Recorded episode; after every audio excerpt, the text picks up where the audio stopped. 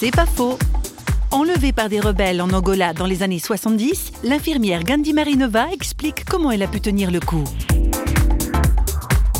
J'ai marché 3200 km avec des rebelles.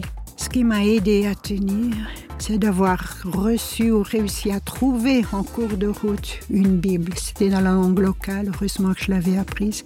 Et non seulement un militaire a trouvé une Bible pour moi, mais figurez-vous même une vieille paire de lunettes.